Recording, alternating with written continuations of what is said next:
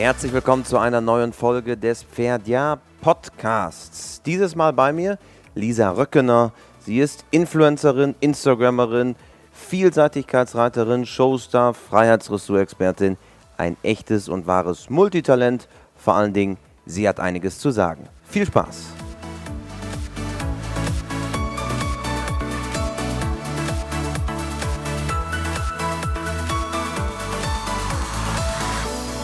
Ein neuer Podcast bei Pferdia. Ich freue mich ganz besonders. Es ist zwar Sonntagmorgen um 9 Uhr, aber trotzdem ist sie hier bei mir. Herzlich willkommen, Instagram-Star Lisa Röckener. Hallo, herzlich willkommen. Lisa, schön, dass du bei uns bist, zum ersten Mal im Podcast. Viele kennen dich natürlich von Instagram, Social Media Star. Du bist bekannt für das Thema Freiarbeit, aber auch Turniersport. Was macht dich aus? Was mich ausmacht, okay. Eigentlich hast du schon ganz gut auf den Punkt gebracht. Und zwar gerade die Verbindung Turniersport und Horsemanship zusammen. Also ich, ich bin halt jemand, der eigentlich aus dem Turniersport kommt und in der Richtung immer schon gewesen ist. Und was jetzt so das Besondere an meiner Arbeit ist und was sich in den letzten Jahren auch erst entwickelt hat, ist, dass ich das Horsemanship mit dem Turniersport verbinde. Und da einen ganz, ganz wichtigen Punkt aussehe, wo man vielleicht viele Reiter noch ähm, unterstützen kann und die, denen einen anderen Weg zeigen kann in der Richtung. Also du kommst aus dem Turniersport, du bist Vielseitigkeitsreiterin. Genau, ich bin äh, vor ein paar Jahren bin ich äh, in, auch im Vielseitigkeitskader gewesen, also im Perspektivkader. Hab dann äh, jedes Wochenende bin ich eigentlich rumgefahren mit meinem ähm, Blüter. Ich hatte einen Heraldik und bin mit dem eigentlich jedes Wochenende am Turnier gewesen und nebenbei auch noch Dressur- und Springturniere geritten, natürlich die Ponyzeit, das war das A und O, jedes Wochenende los. Und ähm, ja, mittlerweile, ich reite immer noch Turnier, aber habe halt jetzt so die Schiene des Horsemanships für mich entdeckt. Man muss dazu sagen, du kommst aus einem Pferdehochgebiet aus Weser-Ems, also aus dem Osnabrücker Land. Bist du mit Pferden groß geworden? Wie, wie ist dein Kontakt zu Pferden entstanden? Ja, also Pferde gehört für mich eigentlich schon seitdem ich auf der Welt bin dazu. mein Papa ist ähm, selbstständig als Hufschmied. Das heißt, wir haben immer schon Pferde zu Hause gehabt. Wir haben einen kleinen Hof zu Hause. Eigentlich ganz familiär, keine Einsteller, aber haben so die Reitplätze auch zu Hause, eine Geländestrecke und schon immer Pferde gehabt. Auch Tiere, ob es jetzt Hühner, Katzen, Hunde, alles dabei. Und ich habe früher schon als Kind, anstatt in den Kinderwagen, ging es dann auf den Esel. Und dann ist Papa mit mir durch den Wald gezogen und dann durfte ich da meinen Mittagsschlaf halten. Und ja, so hat sich das echt durch mein ganzes Leben gezogen. Und warum dann gerade Vielseitigkeitsraterei? Was hat dich daran begeistert oder was begeistert dich bis heute daran? Ja, gerade was Vielseitigkeit ist, sagt das Wort ja schon. Gerade dieses Vielseitige und nicht dieses Einseitige. Dadurch, dass ich auch in meiner anderen Schiene jetzt so Horsemanship mit Turniersport verbinde. Ich bin einfach ein Mensch, der sagt nicht so, das ist jetzt das eine, das ist das Richtige und das mag ich, sondern gerade dieses in mehreren Bereichen gefordert zu sein. Und auch in der Vielseitigkeit gerade das Team. Ne? Das Team mit seinem Pferd zu sein oder auch wenn man als Team startet, das hat für mich nochmal eine ganz andere Bedeutung als nur der reine Dressur- und Springsport. Wobei ich den nicht schlecht machen möchte, da bin ich auch unterwegs. Gut, es gehört ja dazu, Springen, Dressur, genau, natürlich Gelände. auch Teil der Vielseitigkeit. Also du hast aber besonders auch Spaß am Geländereiten. Ja, sicher. da kribbelt schon, wenn man in der Startbox steht und dann wird runtergezählt und man drückt die Uhr, dann kommt schon so ein Adrenalinschub und dann ist man halt wirklich die nächsten Minuten einfach eins mit seinem Pferd und muss sich so konzentrieren und ein Team sein. Und wenn man im Ziel ist, dann fällt irgendwie so einem ein Glückssteinchen vom Herzen und dann ja, ist man ganz happy meistens. Der Heraldik, gibt es den noch? Ja, den gibt's noch. Ähm, da konnten wir uns auch nicht von trennen. der steht noch bei uns auf der Wiese und der wird von meinem Papa und von meinem Bruder auch noch geritten. Und der hat eigentlich ein ganz laues Leben jetzt. Aber das ist auch ganz gut so. Ich habe ihn aus dem Turniersport auch irgendwann rausgenommen, weil er das ähm, vom Kopf her nicht ganz so mitgemacht hat. So Steilzelte waren da nicht so seins und das konnte ich nicht mehr verantworten. Deswegen mhm. habe ich mhm. gesagt, ich nehme ihn raus. und Also nicht mehr der ganz große Stress im, im genau. Turnierbereich. Genau. genau, also er hat das am Anfang gut mitgemacht, das, sonst wäre ich auch nicht bis ein Sternenprüfung mit ihm geritten. Ähm, dann habe ich aber irgendwie gemerkt, dass er, er ist nicht mehr mit dem Spaß dabei, den er am Anfang hatte, ähm, wobei da jetzt nicht irgendwie in der Turnierzeit was gewesen ist. Aber ich habe gesagt, das kann ich dann nicht, nicht mit mir selber verantworten und habe gesagt, okay, den nehmen wir raus. Der ist ein paar Springturniere dann gelaufen, auch bis M-Springen gegangen und ja, jetzt genießt er ein ruhiges Leben. Du bist zu Hause in Ankum, unweit von Osnabrück. Ich war vor einigen Wochen, durfte ich bei euch mal zu Hause sein. Es ist ja wirklich herrlich. Wie lebt ihr da? Wie viele Pferde? Wie, wie ist so euer grundsätzliches Setup zu Hause? Ja, also erstmal, ich sag mal, wir wohnen am A der Welt. Ja. Das ist immer so die Beschreibung, wenn jemand fragt, wo ich wohne. Ja, es ist ein kleines Dorf, es ist ähm, direkt an Ankum dran, also es ist Kettenkampf mit, ich glaube. Stimmt, Kettenkampf. Ja, wir haben auf unserem Hof ja alles ja. drei, ne? Wir haben Ankum, Kettenkampf und Eggermühl. Drei Ländereck. Drei Ländereck, genau. Der Grenzstein ist bei uns in der Hecke. Der eine Pferdestall in Ankum, der andere Pferdestall in Kettenkampf. und Reiten mache ich dann meist in Eggermühlen, also das ist halt mhm. sehr ja, eigentlich total schnuckelig. Also ich, ich bin total glücklich da, wo wir wohnen und bin auch wirklich froh, dass ich da seit klein auf wohnen, wohnen kann. Jetzt, wo ich hier in so einer großen Stadt bin, dann weiß ich das noch mehr zu schätzen. und zu Hause, also wir haben, im Moment haben wir acht Pferde da stehen, noch zwei Berittpferde auch dabei. Katzen, zwei, obwohl wir kriegen jetzt Junge, werden dann noch mehr.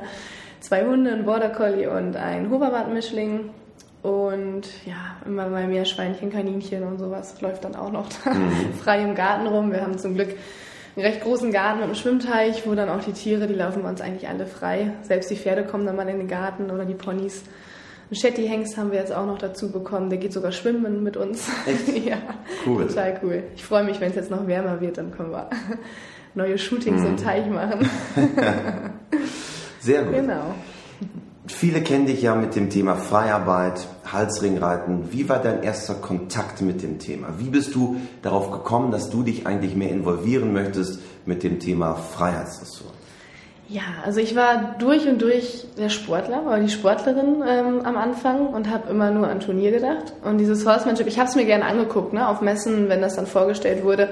Aber ich habe immer gedacht, okay, das ist irgendwie nicht meine Welt. Also so mit Leckerlibeutel um den Bauch und dann irgendwie das Pferd so hin und her schicken, das hat mich nie berührt. Und dann habe ich aber damals ähm, bei der Anne Krüger in Melle, und da war ich mal zu so einem Wochenendkurs mit meinem Pony. Das war so ein Kinderkurs, ich weiß nicht, wie alt war ich da, vielleicht zwölf oder so, elf. Und habe den Kurs mitgemacht und da ging es einfach nur so ein bisschen um die Grundlagen. Ne? Jetzt gar nicht um Freiarbeit, sondern ähm, mein, sich mit meinem Pferd gut verstehen, äh, Anweisungen geben können, aber auf freundliche Art und Weise. Und da habe ich einmal so einen Wochenendkurs mitgemacht und habe danach dann so ab und zu mal Unterricht bei ihr genommen. Aber da ging es noch gar nicht in die Freiarbeit rein. Und dann hatte ich mit meinem äh, damaligen Kaderpferd, also mit dem Heraldik, hatte ich einen schweren Sturz zu Hause im Gelände. Das ja, er ist auf groß abgesprungen, war, war ein kleiner Sprung, nichts Wildes, aber wir haben uns eben überschlagen und Rotationssturz und dann hatte ich Schlüsselbein gebrochen, Rippen geprellt und war dann eben im Krankenhaus und wurde zweimal operiert und da war für mich so ein bisschen, also ich hatte zu viel Respekt im Gelände. Dann habe ich mhm. gesagt, ich kann das im Moment nicht. Ich habe äh, wirklich ein Jahr komplett Pause gemacht mit der Vielseitigkeit. Ich bin noch Dressur- und Springturniere geritten, aber sobald ein Baumstamm kam. Aber nicht, kam, mehr, nicht mehr den Geländeteil. Genau, genau, den Geländeteil konnte ich nicht. Also ich habe es ein paar Mal versucht, ich habe immer wieder genannt, dann war es auch nur mal wie eine A und ich habe gedacht, okay, die, das müsstest du schaffen. aber mein Kopf stand mir total im Weg. Also war, war die Verunsicherung bei dir oder auch, auch beim Pferd? Wahrscheinlich bei, bei beiden. Bei mir und ich habe es ne? übertragen. Also das Pferd merkt es ja sofort. Ja, also wenn, wenn ich da hinreite und ich sage jetzt nicht, komm, pack an und mach das Bein zu und reite zum Sprung hin, gerade im Gelände, ich habe dann gesagt, okay, wir machen lieber noch einen Galoppsprung mehr, nicht, dass du wieder auf groß abspringst und wir landen mhm. dann wieder. Ne? Und damit habe ich ihn total verunsichert und dann habe ich gesagt, das bringt nichts. Also das hat hier irgendwie keine Zukunft mehr im Moment und dann habe ich wirklich mit ihm komplett aufgehört in der Vielseitigkeit. Und ja, dann habe ich äh, zu dem Zeitpunkt auch eben ein dreijähriges Pferd bekommen. Das ist Vite Valou, also mein mhm. jetziges Showpferd. Ja. Und mit dem habe ich eigentlich angefangen. Also ich habe mir gesagt, als wir den gekauft haben, war er ziemlich frech. Also so, ja gut, dreijährig, ne, gerade eingeritten mhm. und natürlich total am Testen. Dann ist er zu uns gekommen und neue Umgebung und alles war ganz schlimm. Und ich habe mir gedacht, aber er war ganz neugierig und das hat mich irgendwie auf die Idee gebracht, ja, wir können ja mal mit so Planen und so arbeiten, vielleicht bringt uns das irgendwie zusammen, habe ich mal gelesen. Und dann habe ich mit ihm angefangen, auf dem Reitplatz einfach mal mich auf den Reitplatz zu stellen oder zu setzen und zu gucken, wie reagiert er überhaupt, wenn ich was mache. Wenn ich meine Schulter drehe, kommt er dann mit und habe dann so ein bisschen die Sachen von Anne Krüger, die ich da damals gelernt habe, mhm. am Anfang ähm, dazu genommen, war auch noch zwei, dreimal bei ihr. Und dann habe ich das einfach in, ja, auf eigene Faust weitergemacht. Vielleicht einmal kurz zur Erklärung. Mhm. Anne Krüger ist, für alle, die Anne Krüger nicht kennen, ist eine Ausbilderin von Pferden, Hunden, die eigentlich selbst Gänse hat sie, glaube ich, und vielen bekannt als Showstar, beispielsweise Hop Top Show, Equitana, viele Galashows europaweit und ist auch führend in Sachen Feuerwehr. Genau, Freiarbeit oder beziehungsweise gerade das, was sie mit den Border Collies auch machen. Genau. Ja so also die, sie bildet auch, auch Hütehunde aus genau, und ist Schäferin eigentlich die, auch. die Anne Krüger, die Schäferin. Schäferin. Das lag mir, lag mir vor Zunge, genauso ist es. Genau. So ist sie für viele bekannt, die Schäferin Anne Krüger. Genau, und nur im, im Thema Freiarbeit ähm, hatte sie, oder weiß ich zumindest nicht, dass sie da viel gemacht hat. Deswegen habe ich dann gesagt, okay, das mache ich so ein bisschen auf Stimmt, meine eigene genau- Faust. genau ne? so ist es. Das war so mehr, auch mit dem Halsringreiten, ähm, das habe ich nie mit Anne Krüger in Verbindung gebracht. Und dann habe ich aber trotzdem gedacht, ich möchte es trotzdem gerne mal machen und hatte aber jetzt auch nicht so irgendwie das Buch, also ich bin eh keine, die irgendwie viele Bücher liest, gerade die Lektüre fürs Abi, die habe ich dann noch gelesen. Und Es gibt ja eine ganz gute Videoplattform. Man- ja, ich kenne auch eine. Können wir ja mal vorbeigucken. nee, aber so Bücher ist eben ein- einfach nicht meins. Also ich muss es, wie gesagt, hören oder sehen. Ähm, hab mir aber auch einfach gesagt, ich möchte mich da gar nicht so irgendwie einem Trainer widmen und sagen, ich mache das jetzt so und so, ich möchte es einfach ausprobieren. Und dann hat es geklappt mit Valu, sodass ich so ein paar Erfolgserlebnisse hatte und dachte, boah cool, der kommt jetzt sogar im Trab mit und im Galopp und habe mir da irgendwie so mein eigenes Konzept so ein bisschen zusammengestellt. Also mein Bruder, der ist jetzt fünf Jahre jünger, der macht das ja auch und äh, der hat eben angefangen, also klar, wir haben es irgendwie zusammen, er kam irgendwann mal an und sagte, du Lisa, weißt du, mit dem Halsring, das wollte ich mal probieren, da waren wir im Urlaub und wenn wir in den Urlaub fahren, fahren wir immer mit den Pferden in den Urlaub. Und dann hatten wir die Pferde eben mit und dann sagte er, lass uns doch mal ausprobieren. Und dann habe ich das mit dem Heraldik damals noch gemacht und dann sind wir einfach mit dem Halsring mal geritten und das klappte und so hat sich das irgendwie, ich sag mal, Monat für Monat weiterentwickelt, sodass wir einfach ja, sagten, du guck mal, wenn ich das mache, dann ist das, probier das doch auch mal aus. Ja, und so hat sich das auf einmal total gesteigert. Dein Bruder Mathis ist inzwischen auch auf Instagram. Ja, genau. Und, ah, also arbeitet ihr viel zusammen? Ich unterstütze ihn natürlich jetzt gerade so ein bisschen und sag so, komm, ich verlinke dich ein paar Mal, dass er da vielleicht mehr Motivation hat, auch was zu machen. Er ist halt typisch Junge, ne? Ja, wie jetzt zwei, zweimal am Tag einen Post machen. ähm, ich, ich arbeite lieber mit den Pferden und mache das halt für mich. Aber jetzt hat er auch Blut geleckt. Er war in, im letzten Jahr auf einer Show in Kalka und hat da den Talentwettbewerb gewonnen. Und seitdem ist er natürlich jetzt auch so ein bisschen mehr dahinterher. Und durch die Messen, der kriegt natürlich viel mit, was ich mache. Und er ist jetzt auch mit Shows auch mit dabei. Ähm, wir werden jetzt in die Schweiz fahren. Da Okay. haben wir auch ähm, zehn Tage sind wir in der Schweiz mit zwei Pferden. Und das wird auch nochmal ein großes Projekt. Drei Galaabende auf der Bea. Und da freuen wir uns drauf. Da hat er auch seinen Shetty-Hengst mit, ich habe meinen Valu mit und dann sind wir mit in der Gala. Das ist so das größte Projekt, was wir bis jetzt haben. Du hast deinen Vitvalu und es gibt auch noch Woody. Woody, der kleine, dicke, runde Woody. Was unterscheidet die beiden? Ja, Woody ist erstmal ist der Vollbruder zu Valu. Ähm, der, wir haben Valu ja bei einem Züchter gekauft, so ein sehr, sehr netter älterer Herr, der aber jetzt keinen großen Zuchtstall hat. Der hat eine Stute und die Mutter von der Stute auch noch dabei. Und da haben wir eben Valu gekauft und dann sagte er ein paar Monate später, ich bin mit dem Züchter immer in Kontakt. Der kriegt immer einen Brief, weil die sind nicht so internetaffin und kriegt immer einen Brief mit Fotos von mir und einem Handgeschrieben? Text. Ja, handgeschrieben noch, klar. Auch zu Alte. Schule. Ja, ja, sicher. Der kriegt dann immer diesen Brief und ähm, deswegen sind wir sehr viel in Kontakt. Und dann sagt er, du, ich habe jetzt nochmal den Valentino auf die Stute und so, ist jetzt gerade ein Fohlen, wollte euch das nicht mal angucken. Wir so, ja, hm, eigentlich Stelle voll, wie das halt immer so ist. Ne? Dann sind wir hingefahren und irgendwie kam es dann so, dass wir uns dazu entschieden haben, den auch zu kaufen. Ja, dann haben wir eben Woody Wood, so heißt er mit vollem Namen, auch gekauft. Auch dreijährig und er kannte auch so gut wie gar nichts. Er war eingeritten, das hat auch eine ganz, ganz nette Person gemacht, mit der ich auch so noch in Kontakt stehe, die die beiden auch eingeritten hat. Und ähm, ja, dann haben wir den ausgebildet. Die beiden sind schon sehr unterschiedlich. Also wenn man es so sportlich betrachtet, hat Woody im, im Springen deutlich mehr Potenzial. Dafür hat Valu in der Dressur äh, mehr Ausdruck äh, als Woody. Woody ist halt so typisches Springpferd. Und Woody hatte das Problem, dass er jetzt vor, es war, als er vier war, hat er sich verletzt auf der Wiese. Also wir haben unsere Pferde 24 Stunden dem Stall, ob die jetzt Turnier laufen oder Show laufen oder einfach nur Freizeitpferde sind. Und da hat sich Woody auf der Wiese verletzt. Ich, wir gehen davon aus durch einen Tritt und hatte dann die ganze Sehne, Sehnenscheide, Knochenhaut, alles kaputt. Und der Tierarzt sagte schon, hm, was wollt ihr denn mit dem noch machen? Und dann dachte ich, okay, hm, eigentlich er ist vier, hat viel Potenzial im Springen, er soll eigentlich Springpferd werden. Und dann sagten die in der Klinik, das haben mir sehr äh, wenig Hoffnung gemacht, dass das wieder was wird.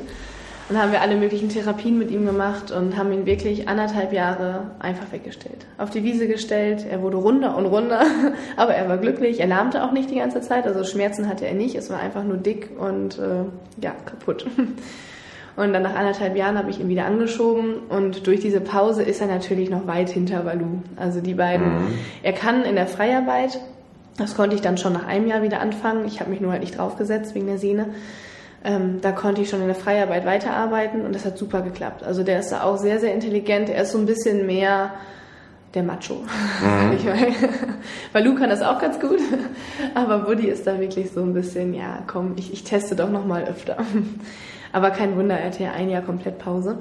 Aber mittlerweile ist er in der Freiarbeit eigentlich genauso weit wie Valu. So ein paar Sachen müssen noch, müssen sich noch festigen. Aber ansonsten denke ich, kann er auch mal als Nachwuchspferd in der Show, kann er da auch mal laufen.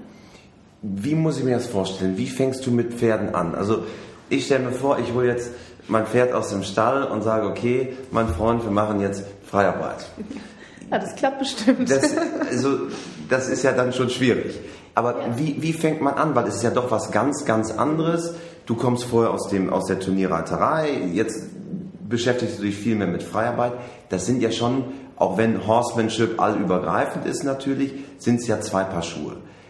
Wie gehst du daran? Also wie, wie, wie hast du dich dem Thema genähert, dass du mit so einem Woody dann losgelegt hast?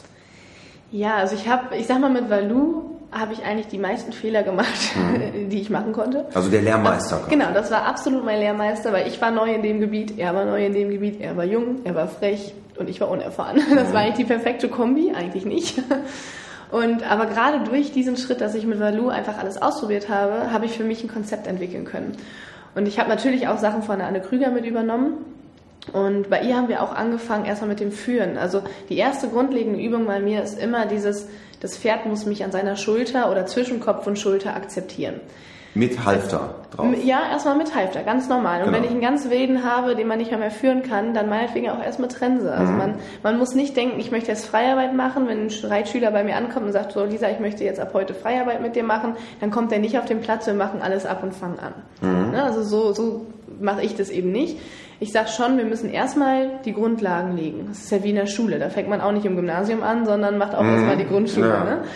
Oder den Kindergarten. Und ich sage so, wir sind jetzt im Kindergarten und fangen wirklich von klein auf an und müssen dem Pferd erstmal beibringen, okay, hier ist meine Position und wenn ich mit dir losgehe, dann kommst du mit. Wenn mhm. ich stehen bleibe, dann bleibst du stehen. Und sich gar nicht so sehr übers Pferd zu stellen, also das irgendwie mit Druck und Gewalt zu versuchen und sagen, ich bin hier die Chefin, mhm. sondern mit dem Pferd zu arbeiten. Also auch das Pferd hat mal seinen Freiraum oder Valu hat mir auch schon manchmal gezeigt und gesagt, so Lisa, was du da gerade machst, ist irgendwie auch nicht so richtig. Ne? Also dann ähm, es ist auch ganz wichtig, dass man in dem Moment dem Pferd zuhört. Was ich immer ganz interessant finde, wenn man auf Instagram, Facebook oder YouTube irgendwas ist und öffnet, dann sieht, liest man ganz viel Vertrauen, Vertrauen, Vertrauen. Mhm. Das Pferd muss mir vertrauen, mein Pferd vertraut mir. Wobei ich immer sage, Vertrauen beruht auf Gegenseitigkeit. Und wenn mhm. ich dem Pferd nicht vertraue, dann kann es mir auch kein Vertrauen schenken. Und das ist immer bei den ersten Übungen, wenn ich so Grundlagenkurse gebe, also Lehrgänge, dann ist ja genau dieser Anfang, den du gerade mhm. gefragt hast, ähm, auch so Inhalt der ersten Stunde, dieses Führen und dieses, wo ist meine Position. Und dann gehe ich auch schon rein und sage, ich, ich gehe in die Wolken rein, ne, dass ich die Richtung ändere und das Pferd muss mir eben folgen in dem Moment. Und dann geht das Pferd auch mal. Also man, man selber auf der Innenseite. Genau, man geht. Und das Pferd geht links, außenrum. Genau, wenn man jetzt links steht, ja. also ich führe generell auf beiden Seiten. Mhm. Also ob das jetzt links oder rechts. Auch ein Unterschied übrigens zum klassischen Turniersport oder der klassischen Ausbildung. Ne? Genau, da ist ja immer so links, links, links. Ich glaube, es kommt auch irgendwie von früher, dass die Leute das Schwert irgendwie so am Körper hatten, dass sie von links eben aussteigen mussten. Genau, weil es wird ja von links aufgestiegen, ne? Ja, also das ist ja genau. auch der Grund. Ja, genau. Und ich habe früher selber Ponyspiele gemacht, von daher kann ich ganz gut Ach, von rechts. Das hast du auch gemacht? Ja, das habe ich auch, ja, früher. Man muss dazu sagen, Weser Ems ist sehr, sehr stark in Sachen Ponyspiele. Das stimmt, ja, wir waren noch auf Weser Ems Meisterschaften und so, ja, ja, genau. Die Ponyspielliga. Ja, ja, da bin ich auch mit, ja, ja. Das, cool. das, war so meine Ponyzeit, ja. also während meiner Ponyzeit. Und, ähm, ja, dann bin ich halt, also in diesen Grundlagenkursen, ja. wenn ich dann in diese Wolte reingehe, also ich führe, wie gesagt, links oder rechts, dass ich dann sage, das Pferd muss außen mitlaufen. Und da ist zum Beispiel ganz typisch, dass das Pferd manchmal, gerade wenn man anfängt, das Strick auch mal abzulassen, mal ein paar Zentimeter weiter wegkommt. Und dann habe ich ganz viele Schüler, die sofort den Strick greifen und sagen, komm her, nicht, nicht, nicht abhauen. Ne? Aber dadurch, dass wir den Pferden vorher schon beigebracht haben, hier ist die Position, ist es meistens der Fall, dass man allein durch ein bisschen Eindrehen der Schulter das Pferd schon wieder zu sich bekommt. Und dieses Gefühl von, ich habe eigentlich gedacht, das Pferd haut jetzt gerade ab von mir und ich drehe nur die Schulter ein, das Pferd kommt wieder zu mir. Das ist so ein ganz kleiner Punkt, der in dem Moment schon eigentlich das Ziel der Stunde ist. Körpersprache. Genau, Körpersprache. Das ist auch so, was man vorweg sagen muss, mein Weg oder das, dieses Konzept, was ich habe, ist natürlich ein Konzept von vielen. Also ich sehe ganz tolle Trainer, die machen es einfach anders ich, man muss sich nur entscheiden für einen Weg. Also ich sag mal so, mein Weg ist nicht genau der richtige und sicherlich nicht für jedes Pferd der richtige. Ne? Also Pferde sind ja auch genau wie wir Menschen total individuell. Mhm. Und so kann das eine Pferd vielleicht den Weg besser gehen und das andere Pferd den Weg.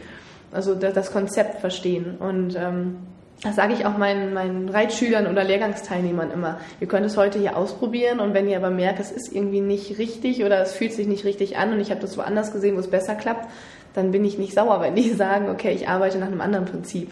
Ne? Da mhm. muss man halt einfach ganz, ganz individuell auch auf die Pferde schauen. Und. Hast du so ein paar große Vorbilder? Also es gibt ja in der, ja. in der Freiarbeit, es gibt ein Pignon. Ja, klar. Jetzt, wenn man jetzt ganz oben in die Schublade reingreift, mhm. sicherlich aus Showsicht auch ein Lorenzo. Lorenzo, ja klar. Darüber hinaus haben sich ja relativ viele in den letzten Jahren entwickelt. Gibt es für dich so ein, zwei, wo du sagst, da gucke ich mir auch wirklich was ab? Ja, also ich habe äh, gerade auf der Equitana war ich auch ähm, in jeder Gala dann dabei und habe ähm, Lorenzo auch immer zum Schluss noch gesehen. Mhm. Das fand ich schon sehr, sehr toll. Ähm, zum Thema Abgucken fällt es mir da ein bisschen schwer, weil er nochmal eine ganz andere Art, also Art hat, mit den Pferden zu arbeiten. Und ähm, ich hätte gerne mal von ihm, glaube ich, so einen Kurs, um mhm. das zu verstehen, wie er arbeitet, um dann zu gucken, kann ich da irgendwas mit in meine Arbeit reinnehmen oder kann ich mir was abgucken, was vielleicht bei Problempferden hilft, wo ich mit meiner Arbeit nicht weiterkomme. Und reiterlich ist es ähm, auf jeden Fall Alizé Froment. Mhm. Da war ich ja selber auch zwei Monate, ähm, bin ich zu ihr nach Tschechien gefahren. Auch schon so. Gast in unserem Podcast. Ja, genau. Ja. Also wirklich reiterlich eine ganz, ganz tolle Frau. Und ich war da mit Valu sogar, also ich bin mit mhm. Pferd dahin gefahren und habe dann zwei Monate bei ihr gearbeitet und habe dafür auch Unterricht von ihr bekommen. Und das hat mich reiterlich nochmal sehr, sehr vorangebracht. Und das war einfach eine ganz tolle Erfahrung. Also wir haben auch zusammen mit ihren Pferden dann in der Freiarbeit mit Valu gearbeitet. Mhm. Und zum Beispiel Valu hatte Probleme, dass er nicht hoch genug gekommen ist mit dem Bein beim spanischen Schritt, dass er ziemlich unten geblieben ist. Dann haben wir die nebeneinander gestellt und haben die nebeneinander spanischen Schritt machen lassen oder piafieren lassen, sodass Valu sich das vielleicht ein bisschen abguckt von Sultan. Also das war echt sehr, sehr interessant, was wir da einfach ausprobiert haben. Man muss dazu sagen, so ein Lorenzo, das hat auch ein ganz anderer Ansatz. Ne? Der, ja. der lebt ja mit seinen Camargue-Pferden quasi in der Herde, er ist Teil der Herde. Genau. Das ist ja überhaupt nicht dein Ansatz, oder? Nee, das ist eben so. Ich glaube, dadurch, ich komme ja aus dem Turniersport. Ich ja. weiß jetzt nicht, ob Lorenzo auch äh, turniermäßig unterwegs war nee, oder ist. Ich, nicht. ich glaube auch nicht. Und das ist natürlich bei mir dass ich sage, ich, ich möchte nicht komplett oder absolut 100% die eine Schiene oder 100% die andere Schiene fahren. Also es wird ja immer so gesagt, die Turnierreiter kommen halt bei mir an am Anfang, als es sich noch nicht so weit entwickelt hat. Bei mir kam immer so, ja, ja, die Lisa, ne, die Röckener, die macht da wieder irgendwie irgendwelche Sprenzkins auf dem Abreiteplatz mit ihrem Pferd und ähm, warum macht die das eigentlich? Oder das beste Beispiel waren Pferden auf dem Reitpferdechampionat. Da hatte ich mich auch mit Valu qualifiziert, bin dann da hingefahren und habe abgeritten. Und da waren natürlich nur drei- und vierjährige Pferde und dann hatten die einen großen gelben, gruseligen Sonnenschirm da stehen, wo das Fernsehen drunter stand. Und kein Pferd wollte daher. Und äh, verständlich, der war jetzt wirklich nicht klein und die jungen Pferde kennen das nicht. Und dann bin ich abgestiegen und habe mit Valu immer näher in die Richtung des Schirms Bodenarbeit gemacht. Habe ihn angehen lassen, anhalten lassen, um mich rumgaloppieren lassen, mal ein Kompliment zwischendurch. Habe ihn einfach abgelenkt mit Arbeit, die er kannte. Und auf einmal standen wir an dem Schirm. Und dann ist es für ihn auch so, ach ja, der tut mir ja gar nichts, der frisst mhm. mich ja doch nicht auf. Und am Anfang haben die alle gedacht, ja, die ganzen Berufsreiter, ne, was macht dieses kleine Mädchen da jetzt? Aber zum Ende hin war Valu eben das Pferd, was ganz ruhig an dem Schirm vorbeigegangen ist, wo ich denke, okay, ich habe mein Ziel erreicht, ob ja. die jetzt darüber reden oder nicht. Und mittlerweile ist es so, dass immer mehr Turnierreiter zu mir auch in die Lehrgänge kommen. Also ich hatte jetzt einen Lehrgang in Ostfriesland, da waren fast nur Turnierreiter und Das macht mich natürlich glücklich, weil ich auch gerade diese Schiene erreichen möchte, also die Turnierreiter, weil ich einfach finde, dass dieses Horsemanship oder die Bodenarbeit, man muss es ja nicht in dem Ausmaß machen, wie ich es mit Malu mache. Aber die, gerade diese Grundlagen, die können einem total den Alltag erleichtern, ob es auf dem Turnier ist oder auch mit den Turnierpferden. Mhm. Also ich, ich, ich versuche das immer zusammenzubringen und nicht zu trennen. So die Turnierreiter, wenn man das ganz extreme Beispiel nimmt, ist es ja so, ja, der Horse, äh, diese Horsemanship-Leute, die mit Leckerli-Beutel um den Bauch und dann gehen die spazieren und alle fünf Meter kriegt das Pferd ein Leckerli reingesteckt. Und die Horsemanship-Leute sagen vielleicht, oh, die bösen, bösen Turnierreiter, 24 oder 23 Stunden in der Box und eine Stunde müssen die Pferde dann richtig was tun und am Wochenende nur hin und her gefahren werden. So kann man natürlich die Extremen sehen. Es gibt sicherlich auch von beiden Seiten die Extremen, aber ich finde, das ist wie so eine Schere, die immer weiter auseinandergeht. Und da möchte ich halt, ich kann die Welt nicht verändern, aber ich kann vielleicht einen Teil dazu beitragen, dass man merkt, dass ja das Horsemanship und Turniersport sich einfach super ergänzen. Also dass es gar nicht mehr so lächerlich gesehen wird, dieser Horsemanship ne? oder aber, Bodenarbeit. Aber scheinbar gibt es ja eine Veränderung. Also du merkst, dass ja. Turnierreiter mhm. auf einmal doch darauf kommen, okay, wir müssen was Horsemanship-mäßiges machen oder zumindest jemanden wie dich akzeptieren. Ja, genau. Also ich glaube, dass es dadurch, dass ich auch auf den Turnieren noch Präsenz bin oder mhm. Präsenz mhm. zeige, dass es dass sie sehen, okay, die reitet jetzt mit dem Pferd auf M-Springen, aber das ist doch auch das Pferd, was jetzt irgendwie in meine Show gelaufen ist oder also die werden dann, die gucken schon mehr und denken, hm, wieso ist sie jetzt hier auf dem Turnier? Das ist doch eigentlich das Showpferd. Mhm. Und dann kommen die an, du, ich habe da jetzt gerade so einen Jungen, den habe ich in der Ausbildung und der hat da und da Probleme, magst du mal gucken? So, die, die fragen dann ganz vorsichtig an und er kommt mal nur einmal vorbei und dann, wenn man bei denen ist, dann merkt man auf einmal, das Interesse steigt und steigt und die merken, boah, das klappt ja wirklich besser. Und dann spricht sich das rum. Also das ist wirklich in den letzten Monaten, sage ich mal, oder in der letzten Saison ganz auffällig gewesen, dass immer mehr Leute ankamen und mal gefragt haben, du kannst du mir da mal helfen? ich kann es natürlich versuchen, ich kann auch nicht jedem Pferd helfen, aber ich gebe dann gerne mein Bestes und versuche da ein paar Tipps zu geben und freue mich natürlich, wenn sie es weitermachen ne? und auch weiter erzählen, dass es damit klappt. Wie lange hat es gedauert, bis du mit Valu wirklich echte, komplette Freiarbeit machen konntest?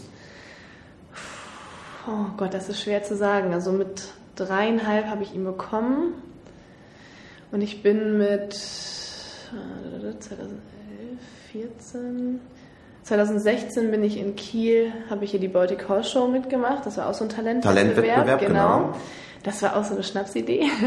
Und da war er fünf. Und da habe ich ja die Show schon gemacht. Also mhm. nach anderthalb Jahren. Aber ich habe nach, ich glaube, nach einem halben Jahr die erste Weihnachtsshow bei uns im Verein gemacht so auf ganz abgespeckte Art und Weise.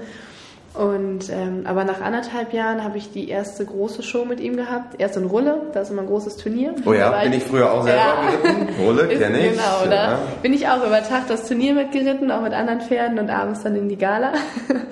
Und ähm, das war einfach super. Also das war unsere erste Show und ich bin da echt mit Gänsehaut rausgeritten. Das Publikum war so am Toben und ich dachte wirklich, oh mein Gott, was machst du hier mhm. gerade? Was ist das für eine Welt? Ja, und eine Woche später ging es dann nämlich nach Kiel und das war eigentlich so der Startschuss.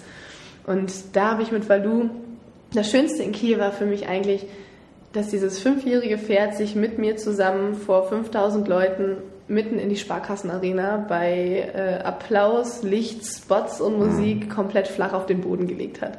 Und da dachte ich so, also da bin ich auch heulend rausgeritten mhm. aus dieser Show, weil ich einfach so gefühlsmäßig, weiß ich nicht, ich war fertig.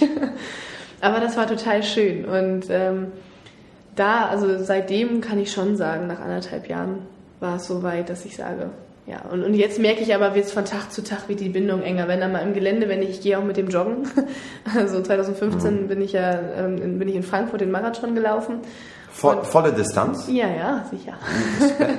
ja, deutsche Meisterschaften in Frankfurt. Ich glaube, ich bin in meiner Altersklasse noch Achte geworden. mein Ziel war unter vier Stunden, das habe oh, ich gut geschafft. Und doch, das, das, das ist eine Leistung, muss man sagen. Ja, doch. Aber dann Lauftraining habe ich dann auch manchmal damit verbunden, dass das Pferd auch gleich Konditionstraining macht und ja. habe den dann halt mitgenommen. Ne? Und früher natürlich immer mit Strick und mittlerweile bei uns im Wald oder bei uns da nehme ich ihn Komplett wie, blanco. mit. Ja, ja.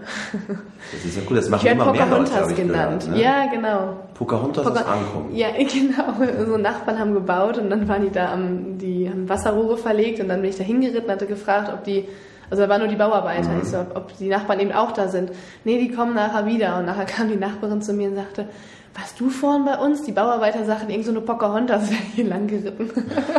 ich so, ja, das war ich. Also mittlerweile kennen die mich im Dorf auch so. Und Turniersport? Wie häufig trainierst du noch? Bist du noch turnierreizerlich aktiv? Ja, absolut. Und ich will das auch nie aufgeben, weil ich sehe meine Mission eigentlich genau darin, um zu sagen, also wenn ich mich jetzt rausziehen würde aus dem Turniersport, würde ich ja sagen, okay, ich, ich konzentriere mich wieder nur auf eine Seite. Und ich will ja zeigen, dass beide Seiten gehen. Und natürlich ist es mit Balu extrem. Also er geht normal Turnier und er macht eben das Extreme, also die Shows. Ich möchte ja nicht, dass jeder irgendwie denkt, okay, ich muss jetzt mit meinem Turnierpferd auch eine Show machen können. Ne? Aber diese Grundlagen. Und wenn ich Valu jetzt aber aus dem Turniersport rausnehmen würde und nur noch in der Show, dann habe ich das ja wieder geteilt. Und das ist ja genau das, was ich nicht möchte. Also er läuft, wir haben jetzt dieses Jahr ein bisschen weniger. Ich muss natürlich aufpassen, dass es nicht zu viel wird für ihn. Ne? Also die Turniersaison ist natürlich jetzt schon wieder in vollem Gange. Und es ist eigentlich im Moment so, er ist auch schon Vielseitigkeit dieses Jahr wieder gelaufen, aber jetzt nehme ich ihn wieder raus, weil wir in die Schweiz fahren. Das heißt auch kein Konditionstraining mehr. Im Moment trainiere ich ihn eigentlich nur frei mhm. und äh, werde dann nach der Schweiz wieder anfangen, auch Richtung Landesmeisterschaften wieder für die Vielseitigkeit zu trainieren. Dann kommen wieder die ganzen Messen und die Shows. Dann das ist ja schon eine Herausforderung. Ne? Also wenn man das sieht, auf der einen Seite Show, da wirst du gebucht für, für diverse Veranstaltungen irgendwo ja auch vielleicht ein finanzielles Interesse, dass man das macht. Auf der anderen Seite das Thema Turniersport, Herzensthema. Wie hält man da die Balance?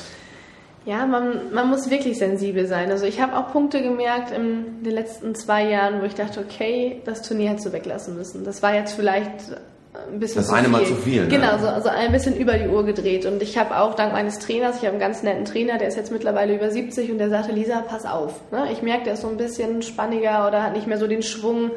Ich so, alles klar, wir nehmen ihn raus, wir geben ihm jetzt nochmal drei Wochen komplett Pause und dann starten wir wieder durch. Und natürlich ist der Ehrgeiz da bei mir, wenn dann irgendwie, ich weiß nicht, das Chio oder Pferd und Jagd oder irgendjemand anfragt, dann ist natürlich bei mir gleich so, boah, ja, cool. Das ist, mhm. ist natürlich total ja, geil. Als Kind habe ich davon geträumt, ne? Immer, oh Mama, ich will auch mal in so einer Halle reiten.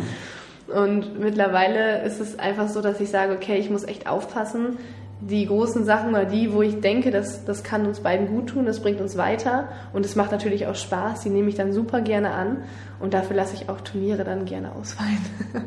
oder ich habe auch oft so, dass ich am Wochenende ähm, über Tag mit anderen Pferden auf dem Turnier bin, abends mit Balu zur Show fahre und nächsten Tag wieder Turnierreiter. Also dann nur nicht mit Valu beides. Nun könnte man denken, wenn man das hört, dass du das eigentlich vollberuflich, hauptberuflich machst und eigentlich Schön gar keine Zeit für was anderes hättest. Aber mhm. du bist auch noch Studentin. Du studierst in Münster-Westfalen. Genau. Ich bin neben meinem Job sozusagen, also damit habe ich mich ja auch mittlerweile selbstständig gemacht, aber es ist halt nicht mein Hauptberuf. Ähm, bin ich noch Studentin in Münster und studiere Sport und Chemie äh, auf Lehramt. Also eigentlich möchte ich Lehrerin werden.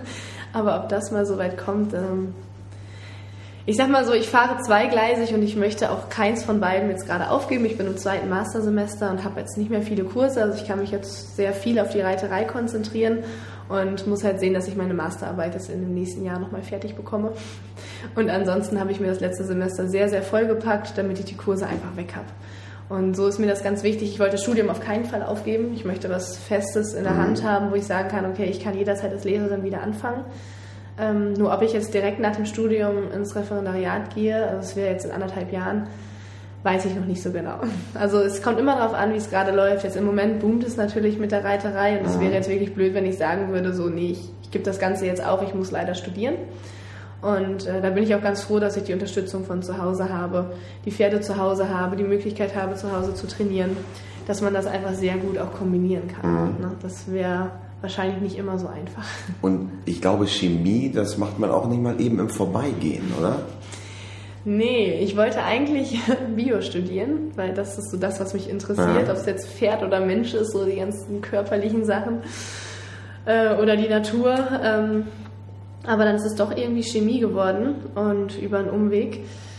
Es ist nicht so einfach, nein. Aber ähm, ich musste sehr viel lernen. Ich bin auch ein Mensch, der einfach, dem es nicht so zufliegt. Ich musste fürs Abi auch sehr, sehr, sehr viel lernen. Ähm, aber ich bin auch ein Mensch, der wenig Schlaf braucht. Das ist eigentlich, das passt ganz gut zusammen, weil ich mich dann wirklich auf den Hosenboden setzen muss und dadurch, dass ich sehr, ja doch schon sehr ehrgeizig bin und auch sehr also ich muss es schon alles sehr ordentlich machen, was ich anfange, das möchte ich auch durchziehen. Ähm, da bin ich sehr streng mit mir. Mhm. Aber ich glaube, das brauche ich auch, gerade bei dem Pensum, was ich mache. Hätte ich das nicht, könnte ich das nicht so durchziehen. Und, aber Chemie habe ich jetzt zum Glück fast fertig. toi, toi, toi. Die Bachelor, die Masterarbeit wird auch in Sport geschrieben. Okay. Die, die ganz große Reichweite hast du natürlich durch Social Media, insbesondere Instagram. Du bist sehr aktiv, du hast eine sehr, sehr große Anhängerschaft. Wie ist es, ist es dazu gekommen? Warum bist du so aktiv? Wie bindest du die Leute ein? Also es war eigentlich eine Schnapsidee, damals ähm, mit Facebook überhaupt mal anzufangen. Also als ich Valu bekommen Ach, Facebook habe. War das Facebook erste. war das erste. Und du bist heute ja hauptsächlich auf Instagram. Ja, Instagram ist mein Hauptkanal. Ja. Also Facebook war damals so, ja, ich kann ja mal gucken, so ein bisschen zeigen, wie ich ein junges Pferd ausbilde. Weil es war für mich auch das erste Pferd, was ich so ganz alleine ausgebildet habe. Und ähm, dann waren das so die ersten Freunde, die gefolgt haben. Und dann dachte ich, okay, ja, ist ja ganz lustig. Und dann wurde es aber irgendwie mit der Zeit, dadurch, dass ich halt auch immer verrücktere Sachen gemacht habe, wurde es halt immer mehr und immer auch andere Leute, die dich auf einmal angesprochen haben, gesagt haben, ey, ist ja ganz cool, was du da machst, was hast du denn noch vor in der Zukunft, so, dass ich einfach mehr Motivation dadurch auch bekommen habe. Und YouTube hatte ich nebenbei immer so mal laufen, also da habe ich mal ein Video, wenn ich eh eins hatte, habe ich das mal hochgeladen, aber gar nicht geschnitten oder irgendwie ein Abspann drin oder so, sondern ganz einfach nur das Video. Und das hatte jetzt auch nicht die Reichweiten, ne? Und dann habe ich, bevor ich auf dem Cavallo Cup äh, in Mönchengladbach aufgetreten bin, hat mir jemand, oder währenddessen hat mir jemand geschrieben, oh, du kannst nicht mehr Instagram machen. Und ich immer so, nee, zwei Kanäle reichen mir. Ich habe ja noch ein Studium und meinen ganzen Sport, den ich mache. Und da habe ich auch noch einen Partyservice jedes Wochenende gearbeitet. Das war einfach so. Langweilig wird es ja nicht bei dir. Nee, das nicht. Also mein Leben war eigentlich schon voll und ich dachte, damit drücke ich mir irgendwie noch mehr aufs Auge. Und dann habe ich aber irgendwann gedacht, okay, du probierst es mal. Du kannst es ja wieder löschen. Wenn es dir zu nervig wird, dann löscht es einfach. Und dann hat dieses, diese ersten Posts haben so viel, also die ersten waren noch so, ja, okay, so ein paar Likes. Aber ich habe gemerkt, dass es täglich mehr wurde und ich dachte, oh mein Gott, was ist hier denn los? Also wir hatten ziemlich schnell schon die 1000 Follower erreicht, wo ich dachte, okay, und Facebook geht das nicht so schnell.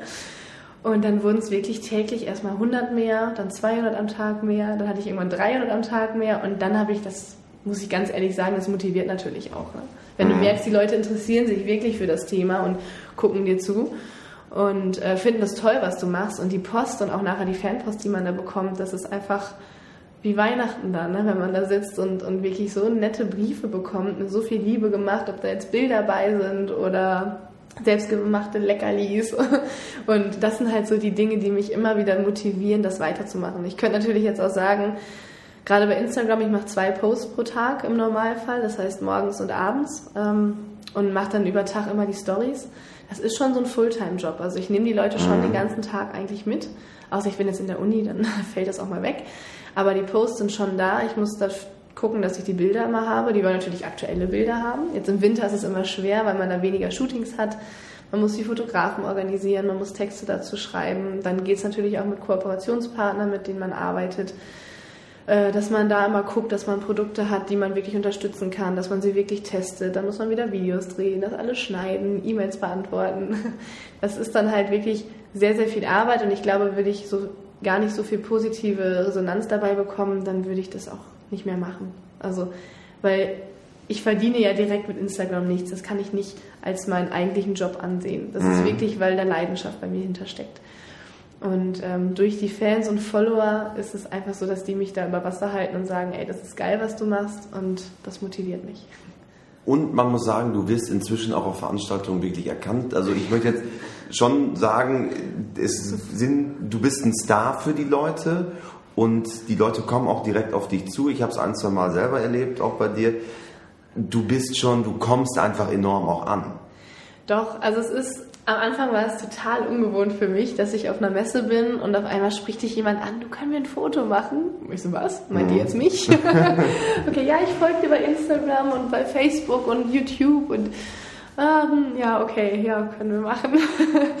und ähm, es macht einfach Spaß, muss ich sagen. Also Mittlerweile, es wird von Messe zu Messe natürlich immer mehr. Also jetzt gerade auch auf den letzten Messen ist es so, dass ich sage, okay, die Autogrammstunden gehen auf einmal eine ganze Stunde und du guckst auf die Uhr und denkst, oh Gott, du hast jetzt eine Stunde nur dich mit den Leuten unterhalten, Autogramme gegeben und die kennen dich einfach alle. Also die kennen ja eigentlich mein Leben, weil ich sie so viel mitnehme auf Instagram. Nur ich kenne sie ja nicht. Dann sprechen die mich an und so, oh ja, und ich weiß ja, gestern hast du das und das gemacht und wie geht's dir dem und dem Pferd?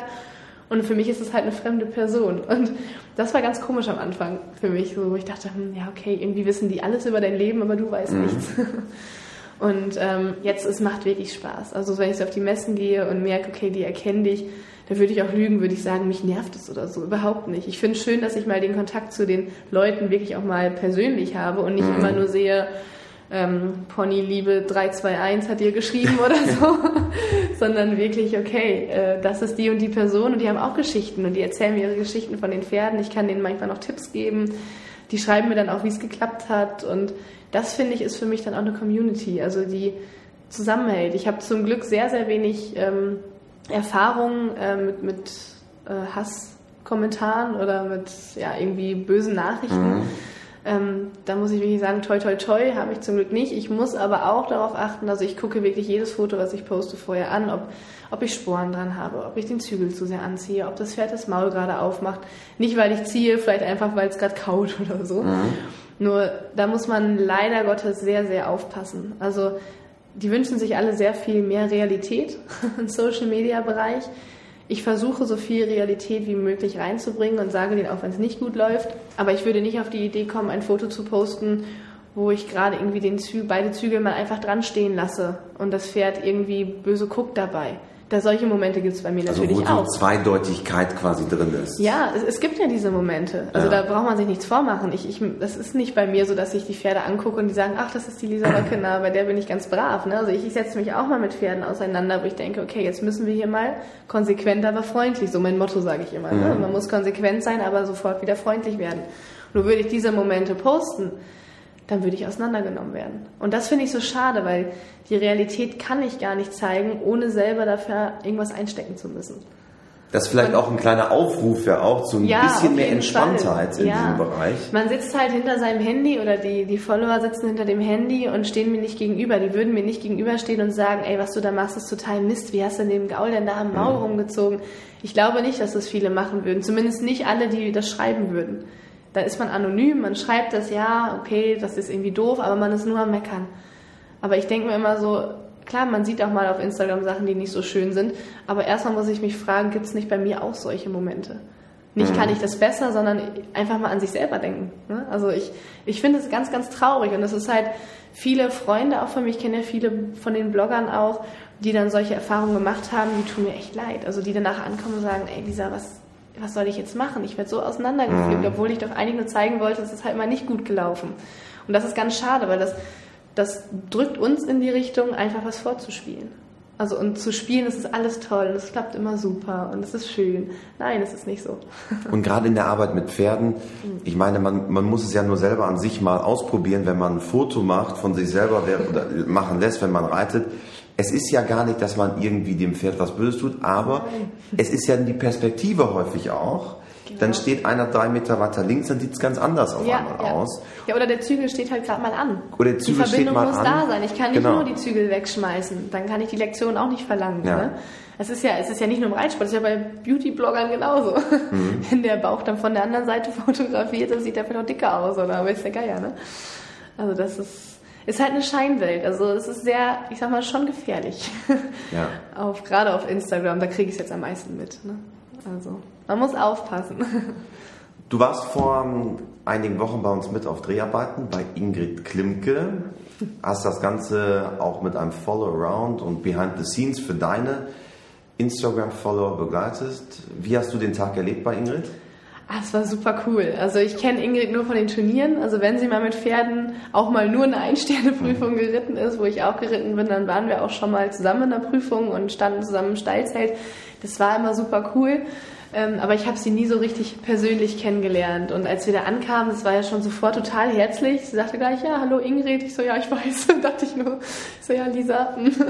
Und es war er ist total offen, locker und auch die ganzen Dreharbeiten. Also ich, ich sehe natürlich eure Videos und frage mich mhm. schon immer, okay, wie viel müssen die wohl schneiden und ist das so wie bei dir und wie lange? Also klar, selber als Blogger, ich schneide meine Videos ja auch selber, fragt man sich schon, wie läuft das denn bei so professionellen Anbietern, sage ich mal, ab. Das ist natürlich was anderes als wir Blogger, ne? Und es war einfach, es war ein total toller Tag. Also man konnte wirklich sehen, okay, es werden Aufnahmen gemacht, äh, es, es läuft aber irgendwie und zack, zack, zack, die und die Pferde, irgendwie fünf Pferde in vier Stunden oder so. Und es war total informativ und auch wie locker Ingrid dabei bleibt. Es war nichts, dass man sich verstellt, so von wegen so, jetzt ist die Kamera an, alle gehen auf Position. Natürlich muss da schon ein Plan hinterstehen, aber es war nicht so, dass Ingrid sagt, okay, und jetzt, jetzt müssen wir loslegen und ich verändere mich, sondern sie war die ganze Zeit sie selbst. Und das hat mir gezeigt, dass es wirklich das, was man eben sich dann angucken kann im Video, dass es auch wirklich das ist, was, was auch im realen Leben dann dabei rauskommt. Authentisch ne? bleiben. Genau, glaube, authentisch. Ich glaube, Und- das ist Schlüssel für alles. Ne? Ob du auf, auf Instagram Fall. bist, bei unseren Lernvideos, du musst einfach authentisch ja, sein. Ja. Es bringt nichts, das ist genauso wie mit der Werbung. Es bringt nichts, jeden Tag Werbung für Hufspray, äh, für, für Huföl oder Schweißspray oder irgendeine Bürste zu machen. Das mache ich auch nicht. Also ich frage mich schon, kann ich das Produkt vertreten? Kann ich es meinen, also will ich es meinen Fans überhaupt zeigen und sagen, guck mal, das ist toll, wenn ihr überlegt, was zu kaufen, dann kauft ruhig das. Und wenn man das, ähm, also wenn man da jedes annimmt, dann, dann fehlt dieses Authentische. Also dann kann, ja, kannst du jeden Tag irgendwas erzählen, die sagen, okay, das ist wieder irgendwas, womit sie Geld verdient. Und so weit soll es einfach nicht kommen, finde ich. Lisa, am Ende unserer Podcasts haben wir immer vier klassische Fragen. Oha, jetzt bin ich gespannt. Und die erste Frage, die ich dir gerne stellen möchte, ist, gibt es ein Motto, nach dem du lebst? Schlafen kann man, wenn man tot ist. Nein, Quatsch. Also bitte kein, äh, kein, kein, also mich nicht als Vorbild nehmen, was den Tag angeht. Nein, das, was ich vorhin schon gesagt habe, in der Arbeit mit den Pferden ist mein Motto konsequent, aber freundlich. Ähm, damit man auch merkt, dass es nicht nur Ei, Ei und Streicheln ist oder Leckerlis. Mit Leckerlis arbeite ich sowieso nicht, nur so am Rande. Ähm, also konsequent, aber freundlich ist schon mein Motto. Man muss sich ab und zu wirklich mal durchsetzen und durchsetzen ist nicht immer mit Schmerzen verbunden. Das können auch ganz klare Kommandos sein, aber man muss danach vergessen, was gerade war und wieder durchatmen, mal lachen. Das hilft ganz viel. Einfach mal einen Witz erzählen, wenn man angespannt ist. Und ähm, dann so weitermachen, als wäre nichts gewesen, wie beim Reiten. Das Pferd guckt bei der Tür, der Reiter regt sich zwei Runden später immer noch drauf, äh, drüber auf und dann guckt das Pferd immer noch komisch. Also mehr Realitätssinn. Ja, genau. Gibt es einen Mensch, der dich besonders geprägt hat? Puh, einen bestimmten Menschen. Mm. Es ist, also reiterlich muss ich schon sagen, Alizé Formant. Das ist so das, was mir nochmal die Augen geöffnet hat. Man kann das schaffen. Man kann auch die hohen Lektionen am Halsring reiten oder am Equizügel oder was auch immer man gerade hat. Und ähm, ansonsten ist es zwar kein Mensch, aber mein Pferd. Also Valu hat mein Leben verändert, muss ich so sagen. Das ist wirklich, weiß nicht, ohne den würde ich jetzt wahrscheinlich äh, vielleicht noch meine Turniere reiten, aber vielleicht immer noch Angst haben im Gelände und würde mein Studium machen und dann einfach als Lehrerin arbeiten oder irgendein anderes Leben haben, aber nicht das, was ich jetzt habe. Also es ist schon mein absolutes Herzenswert. Fast wie ein Mensch. Großartig. Wenn du Reitern und Pferdeliebhabern dieser Welt eine Sache im Umgang mit Pferden auf den Weg geben könntest, was wäre es? Ähm, ich glaube, das A und O ist, Pferde als seine Familie zu sehen, als seine Freunde, als, sein, als, als ein Teil von einem eigentlich. Nicht mit jedem Pferd. Also meine Berittpferde sind mir nicht so ans Herz gewachsen wie Valu. Das heißt nicht, dass ich sie nicht liebe und nicht ordentlich mit ihnen umgehe. Aber dieses Pferd als nur erstmal, welche Abstammung hat das? Also viele reiten ja schon auf dem Papier los. Und gerade die Sache, das Pferd nur als, ich nenne es mal als Sportgerät zu sehen. Also wenn das Pferd nichts mehr taugt, wie oft kriege ich das mit auf Turnieren, dass schon in A-Springen ähm, erstmal die Eltern total ehrgeizig da stehen und wenn das dann im A-Springen nicht klappt und auch mit Pellern nicht klappt, dann muss das Pony halt weg und ein neues Pferd muss ran. Und ich denke mir mal, gerade so in den kleinen Prüfungen auf dem Turnier, wir sind alle da, um Spaß zu haben. Keiner verdient mit dem A-Springen sein Geld. Und warum machen wir uns so einen Druck dahinter? Also diese ganze Pferdeszene, klar, irgendwo gibt's immer Druck, das ist auch voll in Ordnung, das ist in jeder Branche so. Aber gerade bei den Pferden, wir arbeiten mit Lebewesen und da denke ich manchmal vergessen das einige. Also das ist wirklich, was sie überhaupt schon für uns tun, also dass sie uns auf dem Rücken reiten lassen. Allein das müssen wir doch, müssen wir eigentlich schon dankbar für sein. Klar, jetzt können einige sagen, ja, aber die werden doch auch bei uns, äh, die kriegen doch ihr Futter und die haben einen tollen Stall und dies und das. Ja gut, aber es ist trotzdem so, dass die ganz, ganz, ganz, ganz viel für uns machen und uns Mhm. ganz viel Vertrauen schenken und Liebe schenken. Und ja, das finde ich muss einfach viel mehr wertgeschätzt werden. Sich einfach mal fragen, wie gut man es eigentlich gerade mit seinem Vierbeiner hat. Auch wenn Probleme da sind, die hat nämlich jeder. Die haben auch Valu und ich.